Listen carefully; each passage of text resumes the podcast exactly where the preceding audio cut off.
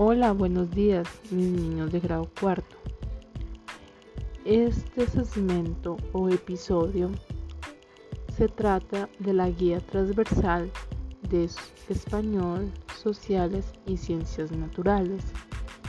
Quiero darles las felicitaciones a todos esos niños que han participado en el envío de actividades y lecturas del libro El Principito.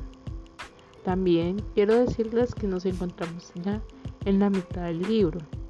Recordarles que no deben perder los resúmenes y actividades hechas hasta el momento del libro, ya que estos nos servirán para la actividad final correspondiente al libro El Principito.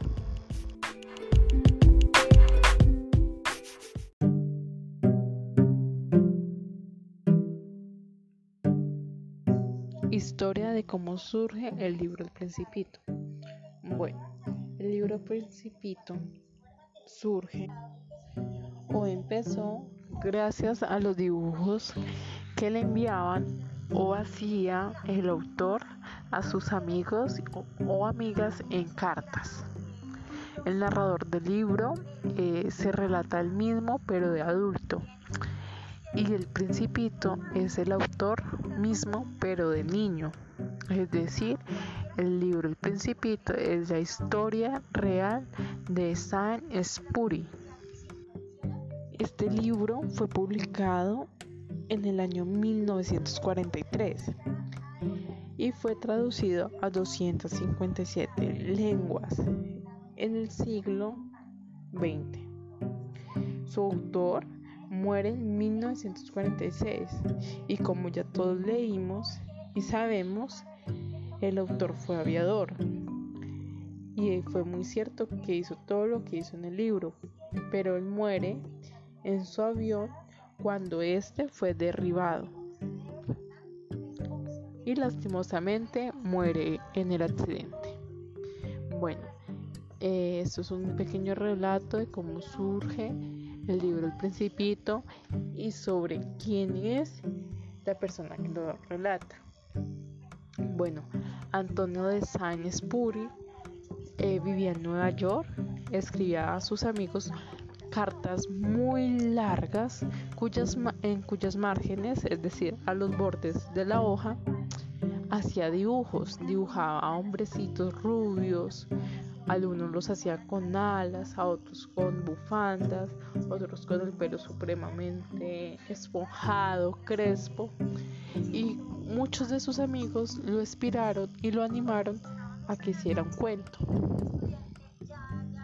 Entonces desde allí nace la idea de que este personaje hiciera el libro El Principito.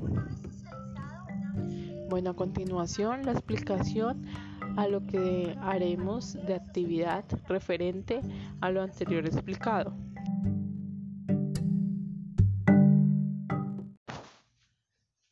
La actividad a realizar son, como ya todos sabemos, el resumen de lo leído. Se recomienda no votarlos ni perderlos porque con ellos vamos a trabajar el trabajo final. Después de realizar el resumen correspondiente, deben escoger las ideas principales del tema o de, los, de las páginas que leyeron. ¿Ustedes recuerdan qué son las ideas principales? Las ideas principales son ideas que expresan una información básica para el desarrollo del tema que se trata. Las ideas secundarias expresan detalles o aspectos derivados del tema principal. A menudo estas ideas sirven para ampliar, demostrar o ejemplificar una idea principal.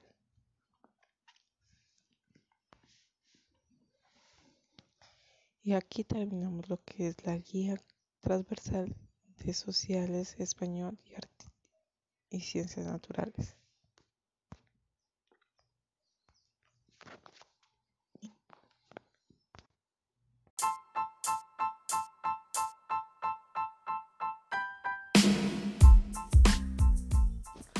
Y acá terminaríamos la guía.